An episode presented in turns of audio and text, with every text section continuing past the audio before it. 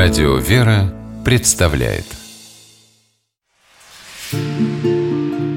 Места и люди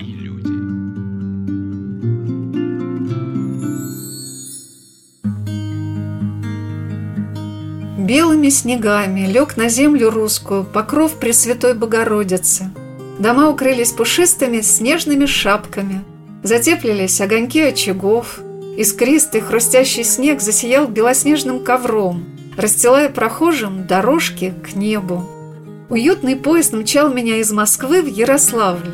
Уносились вдаль очертания московских кварталов, поля и перелески, в ветвях которых весело подпрыгивая догоняло поезд золотое солнышко.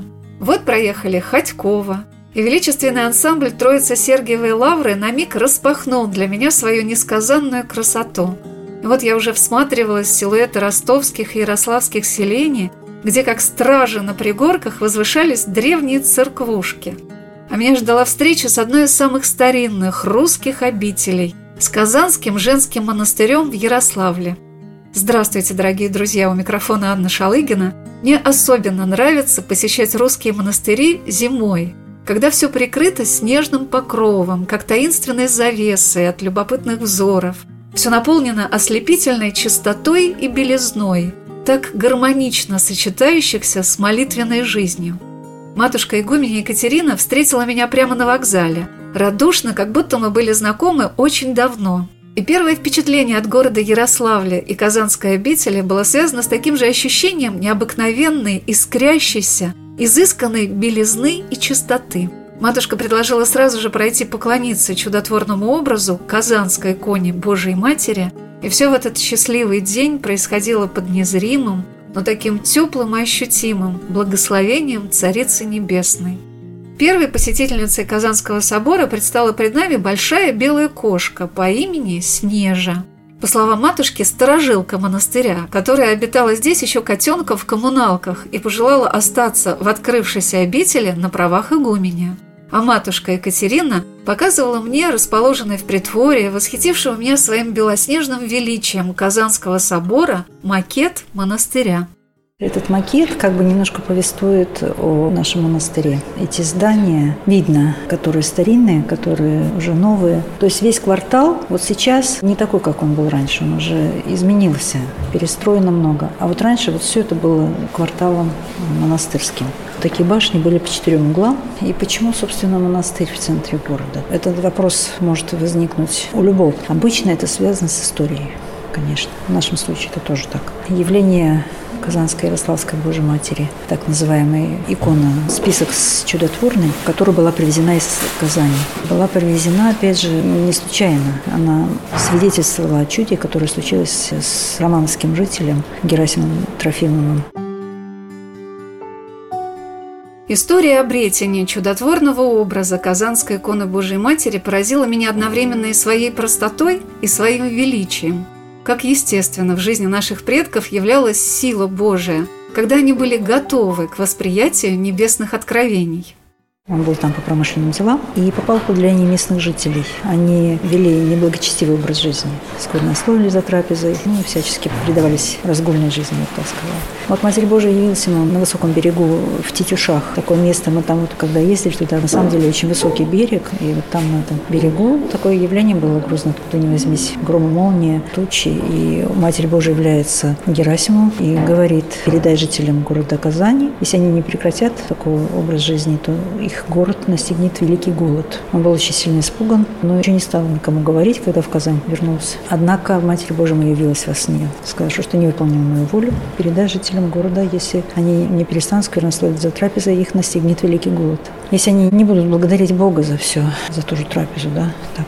Но он тогда пошел, видимо, как-то воздействовал на людей, рассказал им это чудо, это явление, потому что он в память о тех событиях захотел купить икону И ему тогда третий раз Матерь Божия явилась и сказала, что ты мою икону обретешь в лавке у некого юноши. Эта новая икона будет новая чудотворная, где она будет стоять, там будет Вилли обитель. Сам тоже будь рядом с иконой. Он эту икону привез в Романов, сказал, что вот такое благословение, построить храм в честь этой иконы, Матерь Божия велела. Но там строить не стали. И вот от этой иконы было 20 лет чудеса. Это все фиксировали. Запись чудес была такая специальная. Прозревали слепые, вставали парализованные, икону украсили драгоценными камнями. Но храм не стали строить. И вот так распорядилась, опять же, наверное, Пресвятая Богородица, что руками врагов икона была вынесена. Дело в том, что в 1609 году во время польско-литовской интервенции икону город Романов сожгли, разграбили, жители поубивали, а икону оттуда вывез Яков Любский, польский воин. В Ярославле прознали про то, пошли к нему спрашивать, верните нам икону, мы вам все выкупим ее, она нам дорога. Нет, он категорически отказывался, но вдруг как-то ночью пришел к Василию Лыткину, мирскому бурмистру, это как мэр, который своего живота не щадя, своих средств, он очень много спасал и жителей, и город, когда враги наступали. И вот он этот образ у него выкупил вместе с драгоценными камнями, которые тут хотел снять себе, оставить. Но в другом предании сказано, что он просто отдал и сказал, чтобы там, где будет стоять эта икона, чтобы за меня молились потому что он тоже христианин, и поэтому просит молитву. И вот таким образом икона осталась в Ярославле. В Казанском монастыре два года назад был создан замечательный музей, где представлены древние архивные документы по истории обители, замечательные реликвии, подлинные вещи и книги, датируемые XVII веком. Экскурсовод музея Екатерина Тесленко познакомила меня с экспозицией и подробно рассказала о многих периодах развития обители – и вот что я узнала о существовании грамоты патриарха Московского и всея Руси Гермогена, который принял участие в решении спора, где же оставаться чудотворной казанской иконе Пресвятой Богородицы, в Ярославле или в Романове, ныне городе Тутаеве Ярославской области. Эта история интересная очень. Когда ярославцы обрели икону, да, выкупили ее у Литвина Якова Любского и разместили ее в церкви Рождества Христова, совершая особые молебствия перед этим образом. С течением смутного времени, ведь романовцы очень сожалели о потере чудотворного образа, и они написали челобитную царю Василию Шуйскому, где ярославцы икону-то умыкнули. Получили ярославцы цареву грамоту с изъявлением царевой воли вернуть романовцам чудотворный образ. Но здесь ярославцы поступают ну, совершенно дерзновенно, потому что на цареву грамоту они пишут свою челобитную, но ярославцы поступили, как бы мы сейчас сказали, креативно. То есть в своей челобитной они описали все чудеса, все исцеления, которые произошли в городе по молитвам перед чудотворным образом, до заступничества Божией Матери над всем городом, снятие осады. И тогда вот как раз мы получаем грамоту патриарха патриарха Гермогена с изъявлением царевой воли иконе в Ярославле оставаться неотступно, а романовцам изготовить копию, богато украсить и припроводить. И вы представляете благочестие наших предков, то есть Ярослав разоренный, смутное время, 1611 год, список изготовлен, богато украшен, то есть это вот ярославцы собрали средства и припроводили в ту же самую церковь Николая Чудотворца, из которого в свое время был унесен чудотворный образ. Рассчитались с романовцами, но вот эта вот чудотворная икона, она навсегда соединила два наших города. С присутствием Казанской иконы Божьей Матери именно в Ярославле его жители во времена нашествия поляков в смутное время связывали скорое оставление города неприятельскими войсками. Пречистая Дева явилась диакону Крестовоздвиженской церкви Елиазару и повелела ярославцам построить храм в ее честь, обещая, по словам летописей и сказаний, которых сохранилось множество, что подтверждает истинность происходивших событий, яко буду им воспоможением своим невидимо твердыня и стена, паче всякие ограды и оружие от супротивных супостат. Спустя 24 дня поляки, понеся большие потери, сняли осаду и отступили от Ярославля.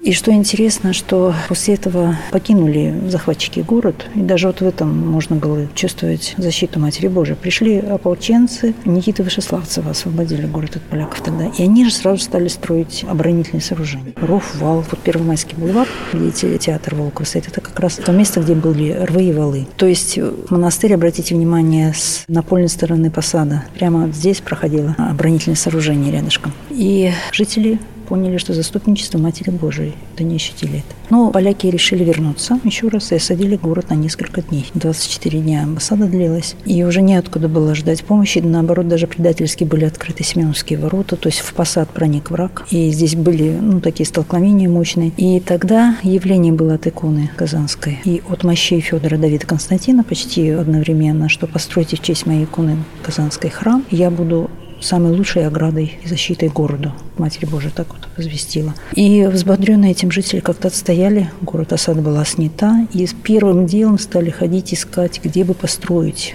храм. А весь центр застроен. Все было разделено на участочки, нигде не втиснешься даже, потому что самая центральная часть, она самая старинная. Но вот здесь, с напольной стороны, было такое некое болотце, источие водное, как гласит предание. Это такая так называемая речка Нетеча брала отсюда начало. И здесь вот обрели место для строительства храма. По одному преданию сказано, что даже икона здесь встала. Да. И тут же построили деревянную церковь. Причем около нее нашли приют 72 монахини, сожженного поляками Рождественского монастыря.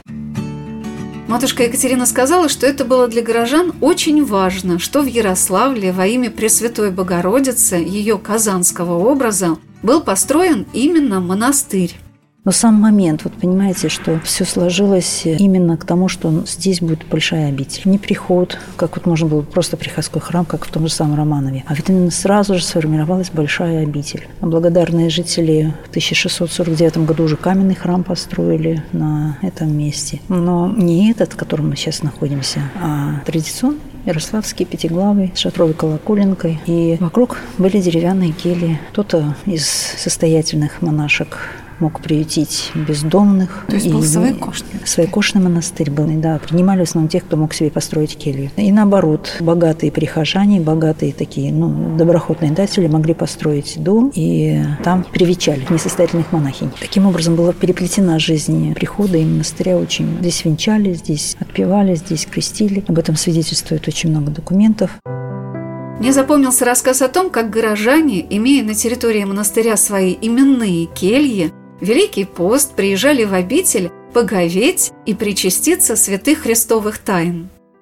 1649 на месте деревянного храма возводится каменный храм в честь Казанской иконы Божьей Матери. Главный престол был освящен в честь иконы Казанской, и два боковых престола были здесь. Один в честь Климента Папы Римского и в честь Пороскева Пятницы. Кстати, в Ярославле очень почитали святую Пороскеву. У нас до сих пор сейчас два храма, освященных в честь Пороскевой Пятницы. Монастырь остается особенно жительным, но по тем временам это был большой монастырь, и он был взят на государственное обеспечение. Грамотой царя Алексея Михайловича из казны выделялось по рублю на старицу в год. Монастырь получал 112 рублей из казны на содержание. Вот, кстати, фрагмент документа. Указом Екатерины II были выделены 500 рублей на восстановление монастыря. Но деньги из казны шли до Ярославля 5 лет, и за это время ярославцы на свои добровольные пожертвования полностью восстановили монастырь. Монастырь очень любили. Это единственная женская обитель в городе. И очень заботились ярославцы о монастыре. Очень много было сделано вот на пожертвование горожан. Монастырь всегда содержался в очень хорошем состоянии. Любили монахи невероятно, приглашали домой, псалтирь читать по усопшим. Ну, конечно. И особенно жительная форма устроения. Вы посмотрите, у нас уже тут середина 18 века, а монастырь продолжает быть особенно жительным удивительно. А надо сказать, что в монастыре дворянские семьи имели вот такие же вот свои кельи. И была благочестивая традиция, когда дворянская семья заезжала в монастырь со всеми детьми, прислугой,